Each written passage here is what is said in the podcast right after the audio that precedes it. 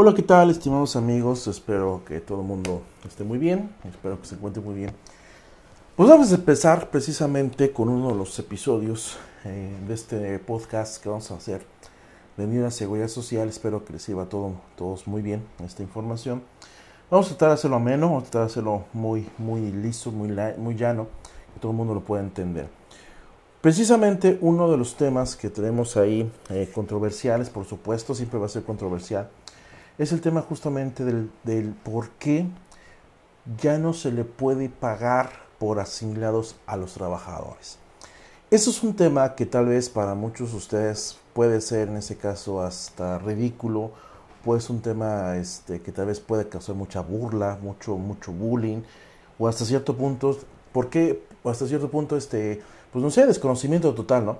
Porque muchos contadores, hay muchas personas, muchos profesionistas, muchas personas que administran nóminas, que todavía, eh, digo todavía porque ya no se puede hacer, eso es de antemano, no se puede hacer todavía el pago de honorarios asimilados a los trabajadores. Bien, vamos a empezar primero. Primeramente, debemos de discutir, debemos de platicarles, ¿verdad? La figura de los asimilados legalmente, todo el mundo sabe, no existe. Solamente es una forma como podemos retener el impuesto sobre la renta con base en la ley del impuesto sobre la renta. Eso tenemos artículos 94, 95, 96. Digo, estoy mencionando todos los artículos porque tenemos que ver los exentos, tenemos que ver los que son grabados y quiénes a quiénes se les puede asimilar a salarios. Muy bien. Justamente en, esta, en estos artículos, en nuestra normativa, nos señala justamente la ley que podemos nosotros asimilar a salarios a ciertas personas. Precisamente a ciertas personas van desde funcionarios públicos, en este caso que es el más conocido, eh, sobre todo servidores o funcionarios públicos. Eh, también el tema corporativo, de derecho corporativo, que hay mis buenos amigos, los maestros este, Roberto Valenzuela o el maestro René Ruiz, sinceramente son los que conozco más, más, más, más sapientes y más e interesantes, más exquisitos para dar conocimiento de derecho corporativo. Hemos, así que hemos discutido y hemos platicado diversas situaciones, ¿no? Pero la parte corporativa de los sonados asimilados no es aquella más que, que tiene que formularse un contrato. Si bien es cierto, la misma ley impuesto a renta me dice que se le puede retener impuesto a renta a los que se llaman prestatarios. Tenemos que acudir al Código Civil Federal, en este caso los artículos 2606 al 2615, artículos 2606 al artículo 2615, donde señalan justamente cómo, en este caso, cuál es la normativa y sobre todo cómo se regula la figura denominada contrato o contratación de prestación de servicios. ¿Por qué mencionamos contrato de prestación de servicios con asignados? Ah, porque justamente el impuesto a la renta me hace mención de los famosos prestatarios.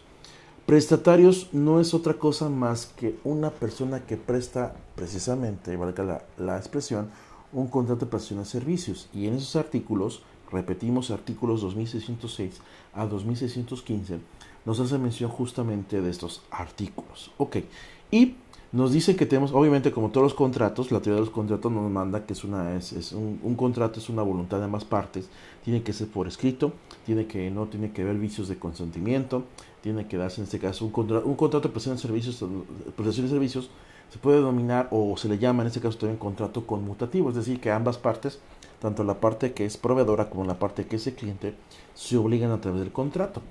Entonces yo sí puedo contratar a cualquier profesionista, puedo contratar a cualquier persona física sin ningún problema con un contrato conmutativo, los denominados contrato de prestación de servicios, por supuesto. En otros mismos artículos, en el 2106 a 2115, nos hace mención que el prestatario, en este caso, o la persona que presta el servicio, pues, tiene a su vez, en este caso, la obligación, o el proveedor tiene la obligación de, en este caso, retener el impuesto a la renta. Bueno, eso lo marca la propia ley.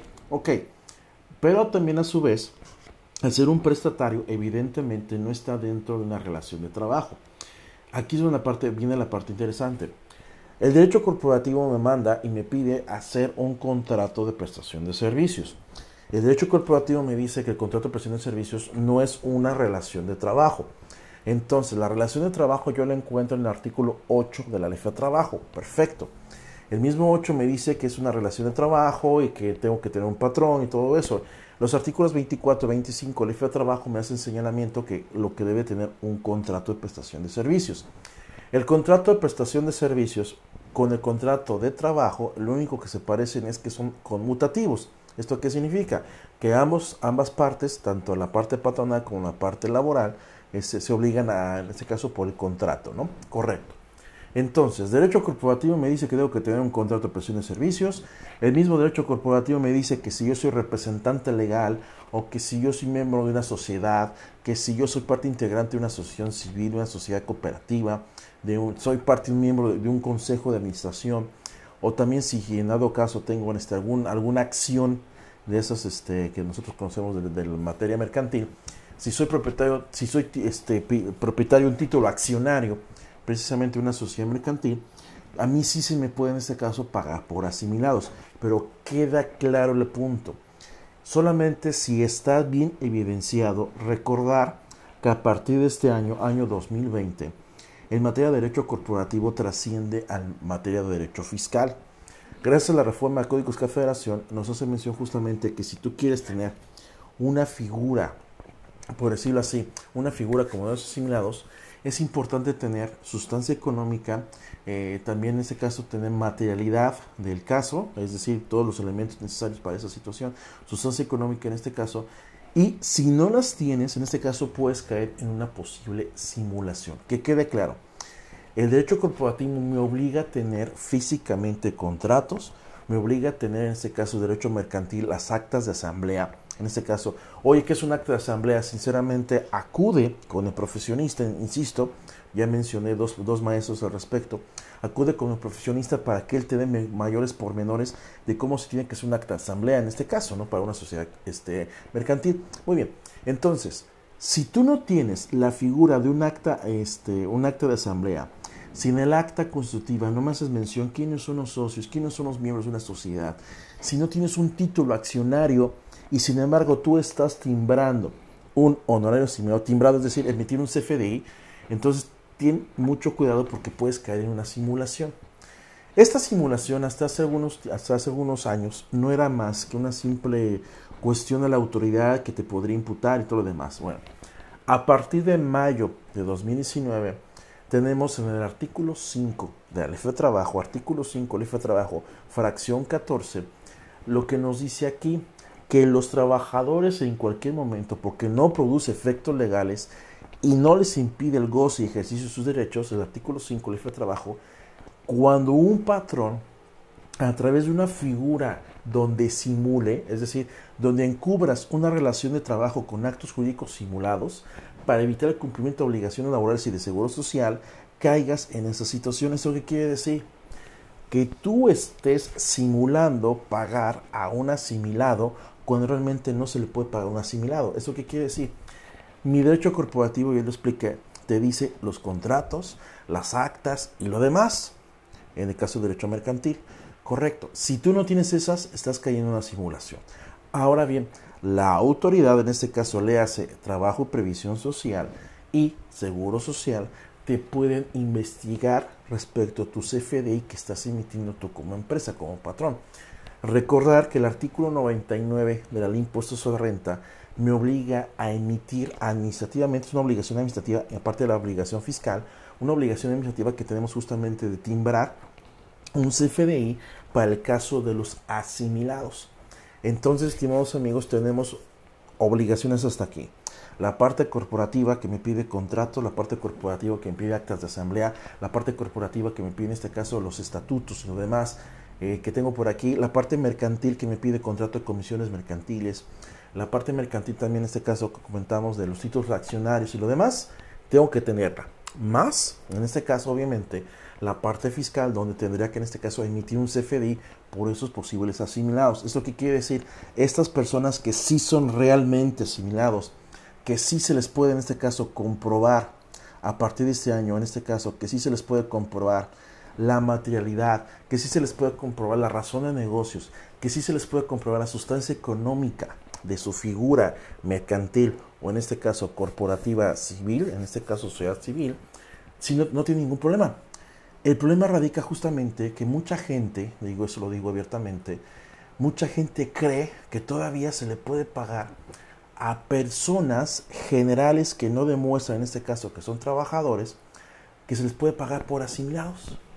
El problema tenemos aquí que desde hace algunos años, en este caso recordar, que el Consejo Técnico, desde el, año, el Consejo Técnico del Seguro Social, del año 2014, emitió un acuerdo, acuerdo de Consejo Técnico 278, en este caso 2004, 278 de 2004.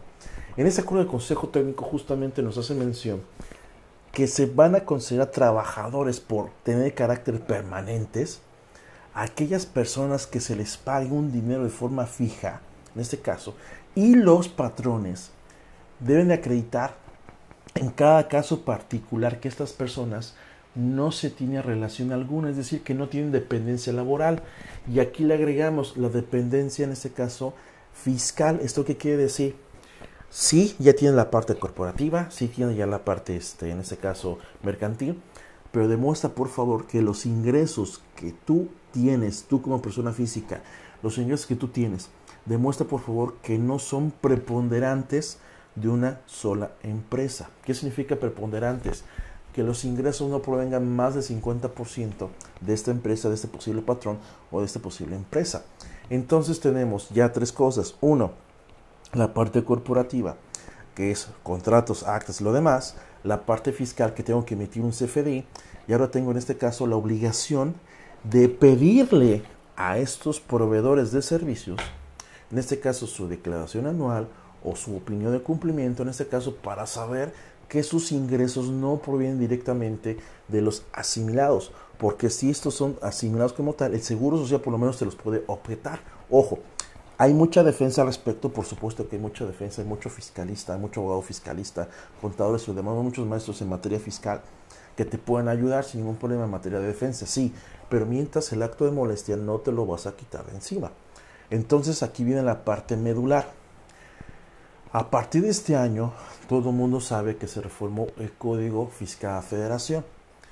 Y justamente en el artículo 113 bis, artículo 113 bis del Código Fiscal de Federación, que tenemos justamente uno de los delitos especiales que regula el código. En este caso, nos dicen justamente que se impondrá una sanción de tipo penal de 2 a 9 años de prisión al que expida comprobantes fiscales que amparen actos jurídicos simulados.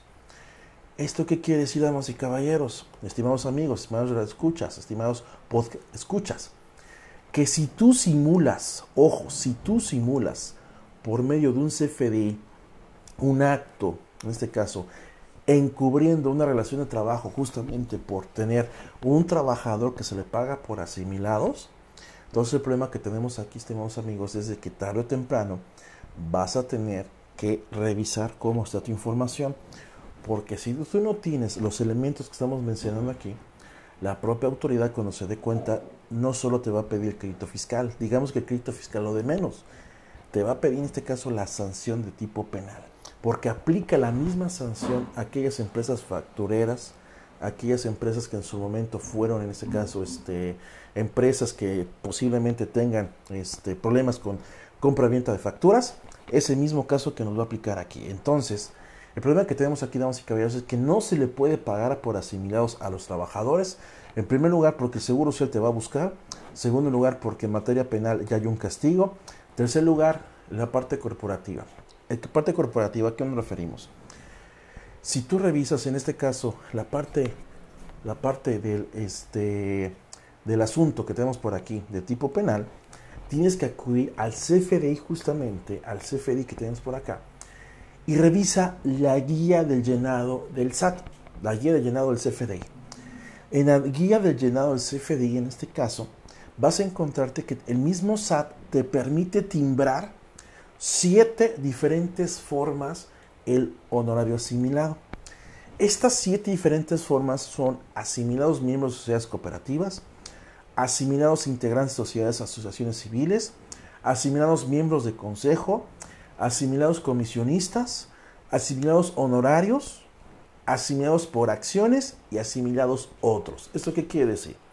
Si tú contador, si tú encargado de nóminas, si tú persona que me estás escuchando en este podcast, te dedicas exclusivamente a hacer nóminas y se te hace fácil timbrar un honorario asimilado, quiero preguntarte en dónde lo vas a meter. no son sociedades cooperativas, no son miembros de una sociedad cooperativa. El trabajador no es, por supuesto, miembro de una sociedad cooperativa. El trabajador tampoco es miembro de una sociedad civil. El trabajador tampoco es miembro del consejo, ni tampoco comisionistas, ni tampoco tiene una acción. Oye, Gabriel, ¿y qué pasa si el propio trabajador es socio de una empresa? Ah, si es socio, si tiene alguna figura, demuéstralo por la parte corporativa que estamos mencionando. Si tú no tienes forma de demostrar la parte corporativa que tú tienes y estás timbrando esta parte, déjame decirte que en este caso las tres autoridades, SAT, IMSS y Trabajo Previsión Social, te pueden observar esta situación. Y no solo eso, ya vimos que el, el tema penal. Entonces, en la forma en que como emites el CFDI, está la posibilidad de que tengas algún problema de tipo fiscal, de tipo penal o de tipo civil. Entonces, damas y caballeros, aquí viene una parte muy importante. Los trabajadores, que quede claro, los trabajadores, aquellos que tienen una relación de trabajo subordinada, no se les puede pagar por asignados. Oye, Gabriel, es que tengo trabajadores pensionados o personas que ya se pensionaron, que regresan a trabajar y les van a quitar su pensión. Señores, en primer lugar, si es una persona pensionada, en este caso por el Instituto Mexicano de Seguro Social, bajo régimen Ley 73, no importa qué tipo de pensión, pero fue régimen 73, y regresa a trabajar, yo estoy obligado a reingresarlo al Seguro Social. Gabriel, le van a cancelar su pensión, damas y caballeros, no existe cancelación de pensiones. Le podrían suspender la pensión, pero espéreme, ¿cómo es posible que me suspenda una pensión? de un régimen 73 que ya no está presente, pues eso lo hace el, honorable personal Seguro Social. ¿Cómo lo hace? Dice, es que en la ley de Seguro Social de 1973, aquella ley que terminó el 30 de junio del 97, en su artículo 123, artículo 1, 2, 3, te hace mención que sí se va a suspender la pensión si regresa a trabajar en un periodo de seis meses. Ojo, si regresas a trabajar un periodo de seis meses con el mismo patrón en el mismo puesto, entonces, ¿qué va a pasar aquí? En primer lugar, este artículo 123 ya no está vigente y ya obviamente no me puede aplicar con el seguro social. Entonces, si te llega, en este caso, si el seguro social te llega a suspender la pensión, evidentemente hay que defenderse. Primero un recurso de inconformidad y después ver otras, otras vías, porque están violando, en este caso, tanto derechos fundamentales, el acceso a la seguridad social, como en este caso el, acceso a tu pensión, en este caso, ¿sale? Entonces, que quede claro, para personas que son pensionadas y que quieren regresar a trabajar, sí es obligatorio darlos de alto otra vez en el Seguro Social. ¿Por qué? Porque es mi obligación como patrón. ¿Sale? Acuérdate que en este caso, a pesar que estén pensionados, es obligatorio darlos de alta en el Seguro Social. ¿Y qué va a pasar entonces si me llegan a suspender? Repito, hay actos, en este caso, medios de defensa que te pueden salvar. Así que, estimados amigos, entonces, como honorario asimilado, a menos que tengas 100% demostrable la parte corporativa, repetimos, actas de asamblea, este, actas constitutivas, eh, contratos mercantiles, contratos civiles en ese caso y demás, no te puedes meter tan fácilmente a la figura de asimilados ya, porque hay un castigo desde lo civil, hay un castigo desde lo laboral y hay un castigo en este caso fiscal penal. Así que, estimados amigos, espero que se encuentren muy bien, espero que les sirva mucho esta información y estoy atento a dudas, comentarios, por supuesto. Vamos a estar platicando en redes sociales y mucho gusto. Gracias por escucharnos en este caso, el primer episodio del Nido de Seguro Social, en este caso, que son los eh, trabajadores por asimilados. Muchas gracias.